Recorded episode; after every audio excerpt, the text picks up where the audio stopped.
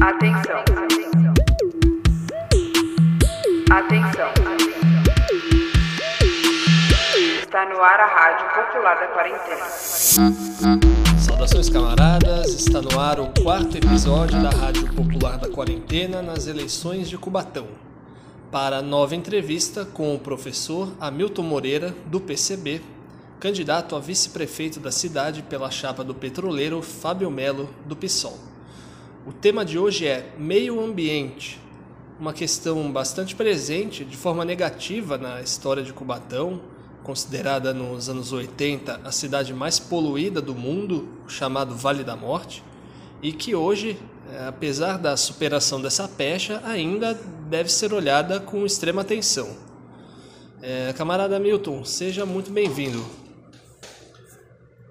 Olá, Lucas. Forte abraço a você e a todos e todas as nossas ouvintes da Rádio Popular da Quarentena. Prazer estar aí com você de novo. Vamos começar pela história. A cidade foi a primeira no, no Brasil a ter um polo de indústrias pesadas, né? petróleo, fertilizantes, metais, enfim. E na época o crescimento do setor trouxe no pacote a destruição do meio ambiente. Para se ter uma ideia, a poluição era tanta que, principalmente nos bairros próximos a essas indústrias, como a Vila Parísio, bebês nasciam com malformação nos membros e no sistema nervoso. É, tivemos também um incêndio na Vila Socó, pós vazamento dos combustíveis nos oleodutos que ligavam a refinaria Presidente Bernardes ao Porto de Santos. É, Hamilton, como você avalia esse período? Né? O que Cubatão aprendeu com ele? O que não aprendeu e se hoje ainda há sequelas daquela época. Pois é, Lucas. Essa época foi uma época é, muito, muito negativa na história da cidade, né?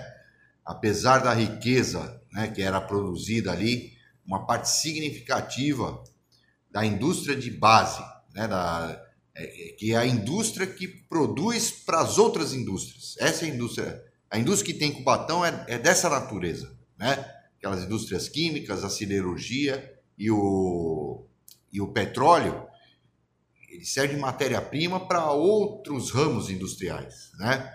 Então, é, é, é um processo de transformação da natureza, né? Muito agressivo, muito usa métodos muito é, poluentes e assim, é, é uma transformação muito grande né? E, e a cidade pagou esse preço caríssimo, né? De ser conhecida no mundo inteiro como Vale da Morte. É, não só a, a, poluição dos ares, do, dos corpos d'água, né? Rios e, e afluentes e lagos, como do próprio solo. Né? Então, a, a Baixada Santista, de maneira geral, ela sofreu um forte impacto, né? Dentre essas tragédias, Lucas, a gente não pode deixar de esquecer também aqui teve em relação à Ródia, né? Que era uma indústria é, do setor químico no polo e que espalhou o pó da China pela Baixada Santista inteira, né? impactando desde a área continental de São Vicente até o litoral sul, né? um produto altamente cancerígeno e assim poluente ao extremo e que até hoje continua é, é, tendo que ser monitorado de perto porque ele não, ele não se degrada com o tempo, né? Então, assim, foi um capítulo muito sombrio, né, da história da cidade. E aí para aí a gente passa para a próxima pergunta, é, é muito importante isso. É, geralmente se coloca na conta a superação desse problema ambiental, se coloca na conta do, do empresariado, né, que, que, se, que se comoveu com o problema da poluição e resolveu. Não, não, isso aí foi fruto da luta popular, dos setores dos trabalhadores organizados que começaram a, a, a a se mobilizar para proteger a própria vida e a vida dos seus filhos, né? Então a história da luta ambiental em Cubatão ela é muito bonita, né? ela teve muitos desafios, mas é uma história de, de vitórias muito grandes. É, sobre os rios de Cubatão, vamos aqui à segunda pergunta. É, vira e mexe possível encontrar garrafas PET, cacos de vidro, móveis domésticos, roupas. No ano passado, um mutirão de limpeza retirou mais de uma tonelada de lixo das águas do Rio Casqueiro. É, a prefeitura havia agendado uma ação similar para o mês passado e cancelou por causa da pandemia. Mas, independentemente disso, é um problema recorrente. Né? E por que é recorrente? Não, a, esses resíduos né, da, da urbanização, isso são resíduos da, da vida humana, né, industrial, consumista, que nós temos é, aqui ao redor do, dos cursos d'água. Né? São regiões populosas, né? De um lado do Rio Casqueiro a gente tem é, o próprio bairro né, do, do, do Casqueiro, tem a, toda a parte ali é, do estuário de Santos, né, do Porto. Do outro lado tem São Vicente, tem Praia Grande, né? Comunidades é, é, carentes também na, na margem, vivendo em, em. Então, essa poluição né, que a gente. É, é, de plásticos, de resíduos, né, da, da, da, dos produtos usados né? É um sintoma da, da falta, por exemplo, de uma coleta seletiva organizada, né? É, de equipamentos nos bairros que permitam à população destacar, é, descartar esse material de maneira adequada. Muito se fala que a população não tem, o povo, né? Bota a culpa sempre no povo, né? Que não tem educação, que joga lixo na rua. Essa, essa realidade já mudou, uma boa parte, né? Mas ainda tem gente que joga, mas às vezes joga porque não tem onde, onde descartar. Mas o principal problema não é nem esse, viu, Lucas? Das garrafas PET e tal. O grande problema do estuário, né, do Rio Casqueiro e, e dos cursos d'água em geral, é o, é o é, é, por exemplo, os problemas de saneamento básico, em que se joga esgoto in natura para dentro do rio, em que é uma, e que é uma poluição que nós não vemos. É, então, imagine o esgoto de uma comunidade grande, de 300, 500, mil pessoas sendo jogadas todos os dejetos dentro do rio é a base para a disseminação de uma série de doenças, enfim. Né? Então, essa poluição invisível e que ela é responsabilidade primeira e única do poder público, essa aí geralmente as pessoas também não falam, né? Escamoteio, joga para baixo do tapete, mas esse é um problema seríssimo que nós temos é, nos rios e afluentes aqui de Cubatão. Camarada, é impossível a gente não falar da cava subaquática. Né? Ali nas margens do Rio Casqueiro, na Vila dos Pescadores, que já sofre com falta de saneamento básico e de uma moradia minimamente segura, é, convive agora com risco de contaminação por resíduos tóxicos que ficariam armazenados num, num buraco, né, de, na, na cava, né, um buraco com 400 metros de diâmetro e 25 de profundidade. É, a cava é feita para empresas privadas descartarem sedimentos, inclusive metais pesados, dragados ali no, no canal Piaçaguera, e essas substâncias contaminam as águas, os animais que lá vivem e, consequentemente, a população que, que os ingere como alimentos, sejam os pescadores para consumo próprio, é, seja a população que compra e come esses produtos posteriormente. Hamilton, que, que ideia é essa, né? É, já com licença ambiental da CETESB e com a Vale no meio, né? aquela que destruiu Mariana, Brumadinho, é, e pode fazer o mesmo com Cubatão? Algo parecido? Essa questão da cava, ela é seríssima, seríssima. Né? O, o grande assim, um, dos grandes passivos é, é, ecológicos, né? Ambientais, agora se fala ambientais, né? Um dos grandes passivos ambientais que nós temos na, na região é justamente os, sedimentos é, depositados no fundo do canal Piaçaguera ali do porto. Né? Então, é, se jogou muito lixo tóxico, metais pesados, materiais profundamente contaminantes diretamente no rio. Só que a natureza ela é, ela, ela se recupera, né? E como ela se recupera?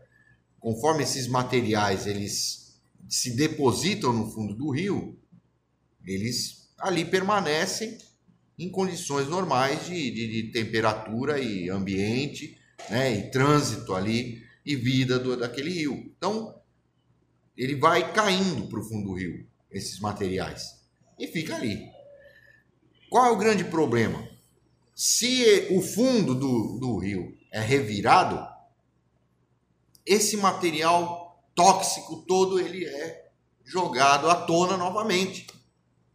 Ele volta a circular no ambiente dos peixes, no ambiente dos, dos crustáceos, onde as pessoas tomam banho, onde as pessoas é, se movimentam com, com os barcos, enfim, né? ele volta a viver. E é exatamente isso o que o, o, as, as empresas do porto estão fazendo de forma irresponsável, com métodos antigos, antiquados fora de uso de dragagem, de aprofundamento do, do, canal do porto e de um método completamente é, é, inapropriado, é, também o um método antigo, porque é barato, né? Porque é barato, de depositar aqueles, aqueles sedimentos que são tóxicos. Então, da mesma forma como já aconteceu acidentes é, lá com, com a operação da Vale. Então, assim, vamos dizer que, não, que, que, que pode acontecer em Cubatão de novo? Claro que pode. Isso é evidente, né? É, toda operação industrial, ainda mais uma desse, dessa monta, ela envolve risco. Mente quem diz que não tem risco. Claro que tem o risco, né?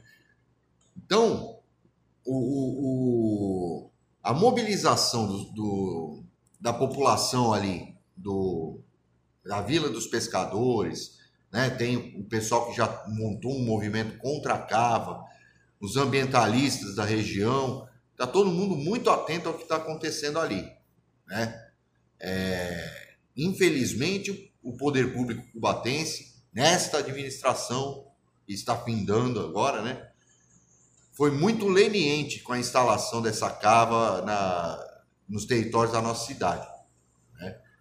Então, nós estaremos muito presentes ali e monitorando de perto para que não tenhamos um outro acidente ambiental grave com a, a cava aqui, lá na Vila dos Pescadores.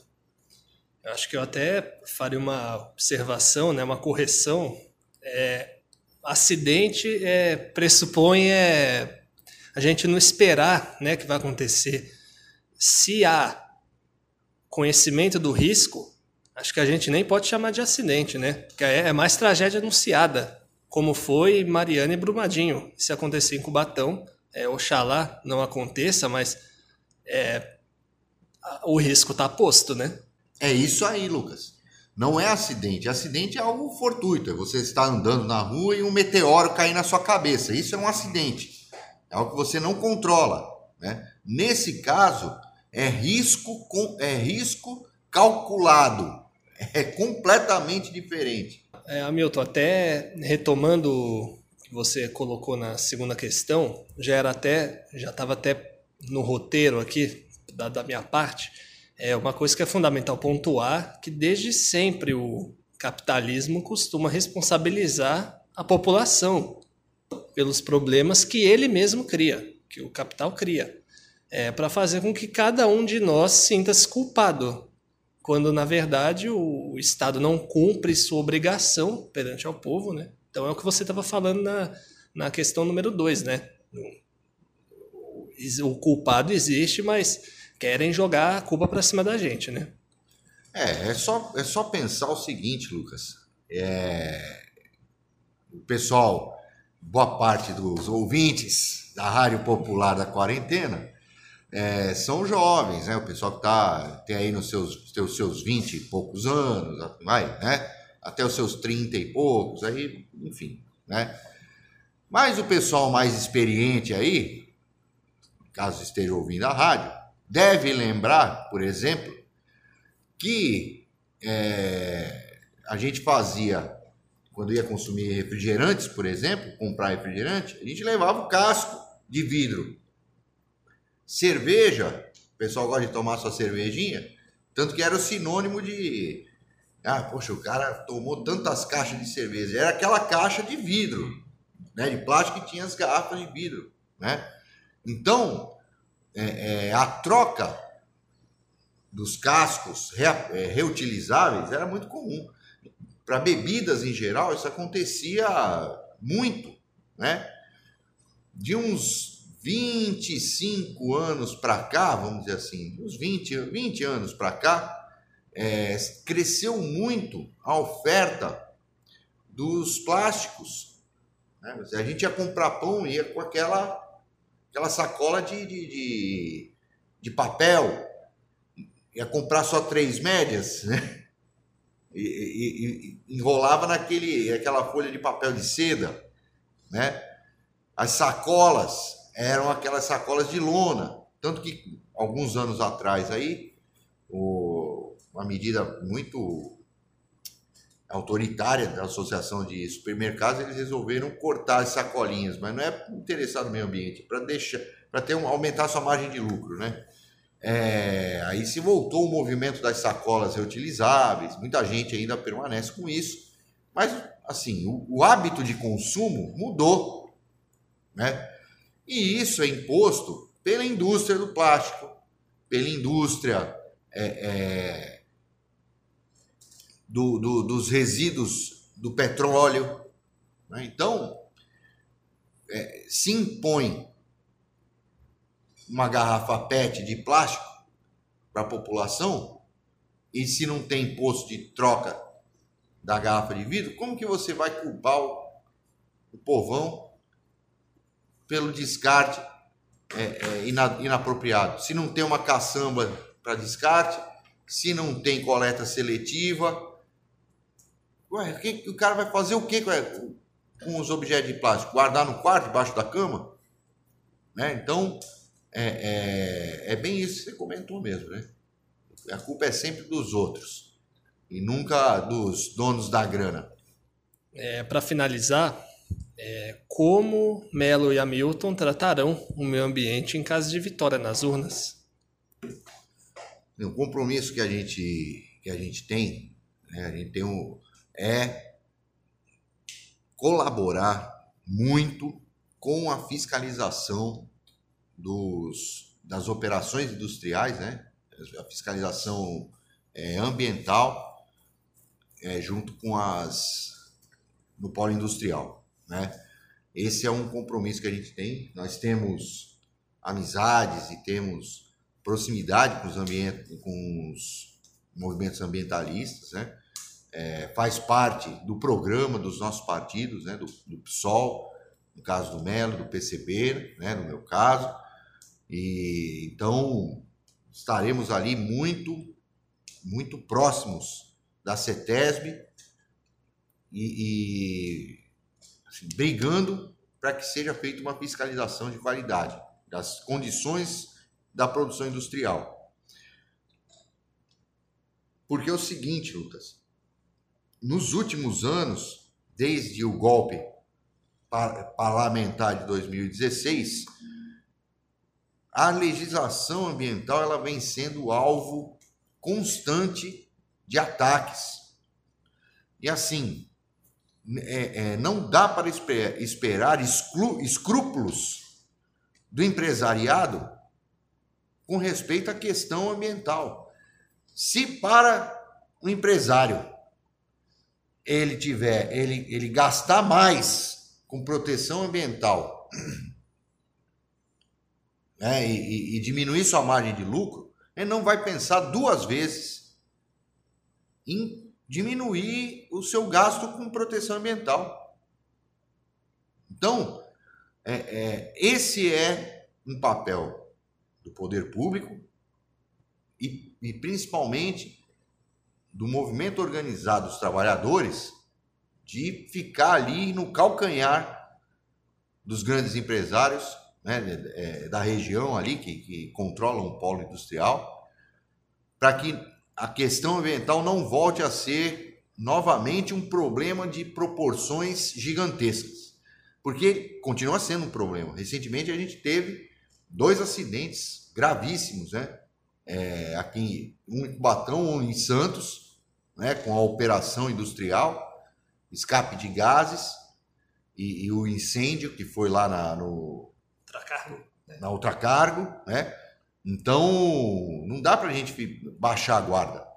E nós, na prefeitura, estaremos com o olho atentos nessa questão ambiental aí.